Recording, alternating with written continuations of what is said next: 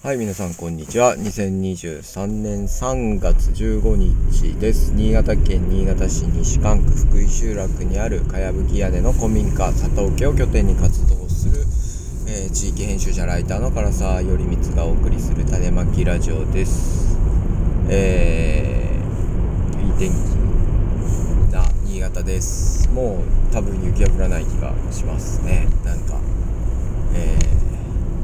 晴天の日も増えてきて気分もこう前向きになってくる、まあ、長い長い日本海側の冬がこう終わったなという、えー、感じです。皆さんいかがお過ごしでしょうか。えー、っとですね。あの先日ちょっと前にあの Z 世代が子供欲しくない、えー、が子供を持ちたくないというか、たなくていいみたいなこう、えー、人が、あの半数以上が子供を持ちたくないというかね、えそういう意向があるというような、え調査が出てましたしまたあの出生率がね出生数かあの昨年80万人ぐらいというですね本当に、えー、すごいこう生まれた子どもの数が少なかったということでこう大変問題になっていました。であのー、今の現政権もあのー、何ですか異次元の子育て支援みたいなことを言っておりますけれどもやっぱ80万人出生数80万人切る？それにえー、あれですよね。そのこれから子供を産むであろう Z 世代というか若い世代の半分以上が子供を持たなくても持つ持ちたいと思っていないという、えー、結果調査結果とかですね、えー、聞くと本当に何て言うんですかねこうお先真っ暗というかこうどう日本この国はこの地域はどうなっちゃうのかなみたいな、えー、ところが不安になるところであります。でその子供ね持ちたくないというか持たないでいいと思ってる人のえー、っと 20, 20あの金銭的な部分っていうのは20%いかなかったと思うんですよね17%ぐらいがその金銭的な理由で子供を持ちたくないみたいな感じでしたけどなそれ以外だとやっぱりこう多いのが子供を育てていける指針がないとか、まあ、あるいは自分の時間がなくなっちゃうとかそういうですねお金以外の面でのあの不安みたいなのが大きくてなかなか子供を、えー、欲しいと思わないというような、えー、感じになってましたよね。でやっぱり子育て支援というかね、あのー、そういうのを行をつけようがつけまいがですけどやっぱりこう子供が欲しいっていう意欲がないと絶対に進まないものでありますしねなかなか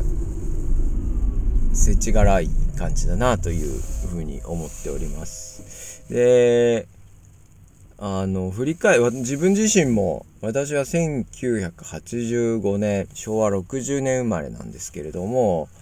もう生まれた時から生まれた時の記憶はねないですけれども物心ついた頃からもう別にあの、何て言うんですかね、バブルは弾けていたような気がしますし、えー、とにかく不景気だって言われて、もう30、だから私の感覚でも生まれてからずっと不景気と言われてですね、なんかこう、まあ、景気回復する見込みが何回かあったとしても別に浮上せず、その失われた20年が30年になってみたいな感じで、もう常に失われて、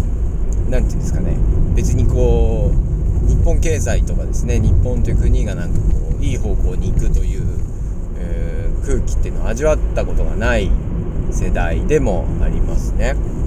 でまあ、とはいえ今ほどキャリア教育とかねすごいしっかりしたいわけではないんですけれどもまあいろいろななんかね、えー、なんかあったと思うんですけれども今こう思うとね私は31か30、31の時かな？に第一子を、えー、に恵まれて、で、33の時に第二子に恵まれて、今、まあ、2人の子供を育ててるんですけれども、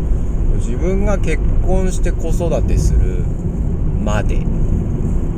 えー、ですね。だからまあ高校卒業して大学生になってまあ二十歳になって成人してじゃあそこからえー、自分自身が子供を持つまで自分の生活というか自分の所属してるコミュニティに子供っていなかったなっていうのを今、えー、振り返ると思います。当然ね職場に子供はいなかったですしまあ私は社会人サークルであのフットサルとかにってたんですけれどもフットサルに行っても、まあ、大人のチームだったのでそこに子供はいないんですよね。でまあ昔は地域とかにもあんまり関わってなかったので、まあ、飲みに行ったりとかですねそういう中でできる人たちも基本的にこう趣味を一人で楽しんでいる大人の人たちと、えー、仲良くなって遊ぶ。あ唯一あったのあれかな？アルビレックス新潟のこうサポーターの輪に入った時に子育て世帯の人も子供と一緒に応援していてまあ飲み会とかに子供連れてきたのがあったなあまあそれぐらいかな。うん。で恐ろしいくらい子供と一緒になんか過ごすっていうのがないんですよねだから子育てしている人とかをまあ、家庭には子供がいるんでしょうけれども子子供と喋ってる様子と子供をあやしてる様子っていうのをなんかほとんど見ないでなんか育ってきたなという感じですね。でかつ、えー、子供ね所属してるコミュニティで子供が生まれる人がいくといや生まれる生まれる人がいるとその人はそのコミュニティからまあ去っていってフェードアウトしていっちゃう感じですよね。えー、例えばその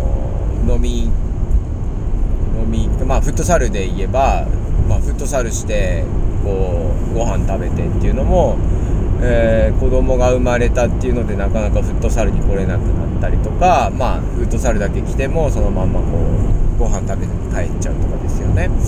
まあそんな感じでいなくなったり。職場でもね例えば子供が生まれた女性の方がいると、まあ、そのまま辞めてっちゃうとか。あ時間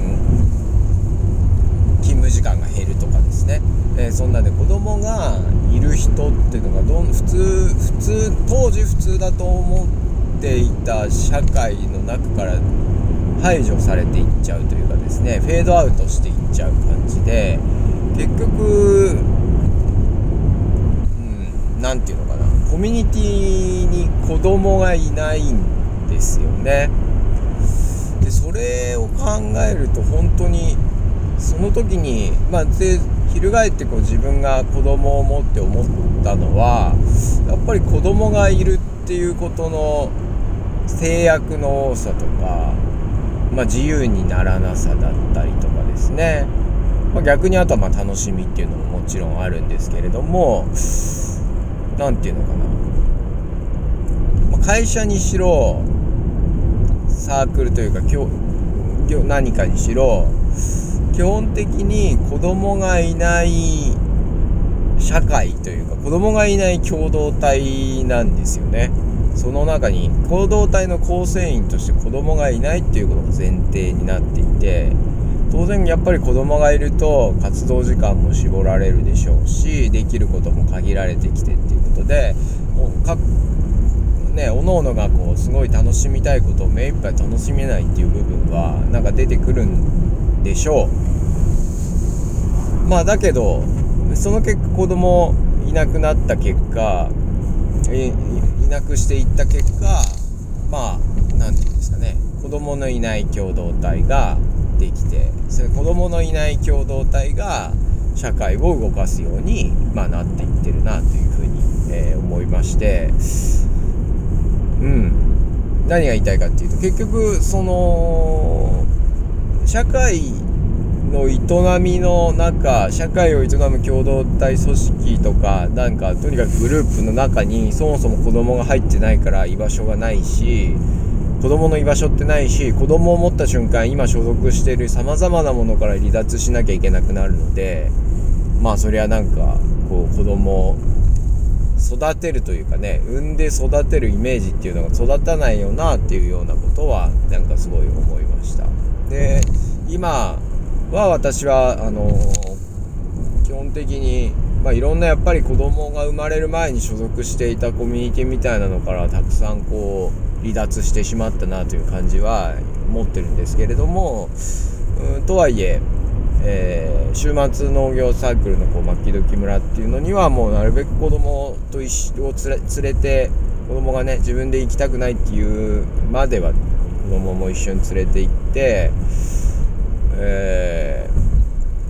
ー、そこに子育て世帯じゃない人たちもまあ参加していて、まあ、いろんな人にこう子供まあいわゆる子供のいるコミュニティなんだけどそれ子育て世帯だけのコミュニティじゃなくてまあ、いろんな人が入っていられるようないろんな人が子供に関係ない人も来るような場にこうしていきたいなそういうコミュニティ共同体を作っていきたいなというふうに思ってまあやってるんですけれどもうんやっぱりわまあ自分自身が若い時にね子供のいるコミュニティに行ったかどうかっていうとまあ怪しいんですけどでもやっぱりそういう場が社会の中にもっと増えていって子育てをしようと思い立った時とかじゃなくてなんか普段から身の回りに子供がいて当たり前とかなんか子供がいるとうるさいけど元気になるとか。うん。なんかいろんなものを何て言うんですかね実体験として目の前で見て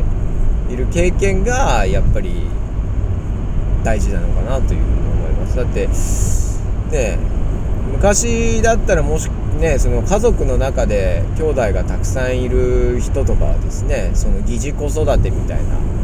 のを味わったりとかね、えー、年が離れても家に行けば兄弟がいるとかですねあるいはその兄弟が子供を産むとなんかあっという間にこう身近に子供ができるみたいなねあの兄弟の誰かが子供できるとまあその様子を見ることで、まあ、自分もなんとなくこう準備ができていくというかですね子供がいる生活っていうのがイメージできるというふうに思うんですけどもやっぱり現状本当に私自身、まあ、高校までは何も考えてないですし18歳大学生になってから本当に結婚して子供作るまでは子供産むまでは生活の中に子供がいる子供がいる生活なんてものに触れたこともほとんどなかったわけですよね。でそれが自分の世代よりももっと若い世代っていうのはその感覚が高まってると思うしねえしかも経済的にもいろんな面で厳しくなってる中で子供。しかもねなんか難しいなというふうに思いました。だからなんかねやっぱり子育て支援とかも大事だけどこの本当に子育てを支援をしていくとなると今やっぱり本当子供は親だけが育ててるっていう感じに見えますよね。そうじゃなくて本当に子供がいなかったとしても子育てに参加しているような場まあ、例えばまあ本当手前味噌であれですけど牧時村なんかねあの子供を連れてくと誰かが面倒を見ててくれたりとかなんか相手してくれてるんですごいありがたいですしなんか子供にとっても自分以外の大人とそうやって喋る機会っていうのもいいと思うし、まあ、あるいはなんかねお友達が来た時に子供同士で勝手に遊んでくれてるっていうのもこういいなというふうに思うんですけれどもやっぱりそういう場があった方がいいと思うしでそれがただの本当に子育てだけに閉じて子育て支援ですって言ってるとダメだ気がするんですよね。子育て支援だから、まあ、子育てサークルとかはいい悪くないと思うんですけどでもそこには本当に子育て世帯っていう当事者しか来なくて当事者だけで閉じてたらその子育てで楽しいとかあるいは大変だとか相談しようって子供を持つ前になんか不安な人にとっては届かないわけですよね子育て支援っていうのは。あの子供を持って不安に思ってる時にサポートする体制っていうのはもちろん大事だと思うけれどもそれよりも今その Z 世代というか若い世代のね50%ぐらい子供を持とうともそもそも思っていないのであれば持とうと思ってない人に持ちたいと思わせるためにはもっとやっぱり子育て世代なりが子供自体がちゃんと社会の中で認識されるというか認知されるというかですね。ああ子育てってこういうもんなのだっていうのが子育てに今関わってない人たちにもちゃんと分かる形でいろいろしていかないといけないなというようなことを思っております。だかまあ私の、えー、自分自身子育て世帯としてはそういう子供と一緒に参加する場に参加するっていう感じですしまあもしそのね子供が大きくなったとしてもそういう子育て世帯が息抜きでかつ息抜きかつなんかね子供連れて参加できる活動にその牧時村とかかやぶき屋根の古民家の佐藤家の保存活動はしていきたいなというふうにも、えー、思っているというのがまあすごい身近なところでの私なりの、まあ、アクションというかですね。で社会にそういう小さいアクションが増えていくことがいいんじゃないかなと思うしねえ。まあ楽しさっていうのは人人にいろいろあるから確かにアルビーは良かったんだな。今思うと。アルビーのファンの周りにはやっぱりファミリーもいてですね。子供連れて居酒屋とか行って子供の相手とか私もしてましたね。あれ大学生の時かな？社会人になってからかな？大学生の時だった気がするけど。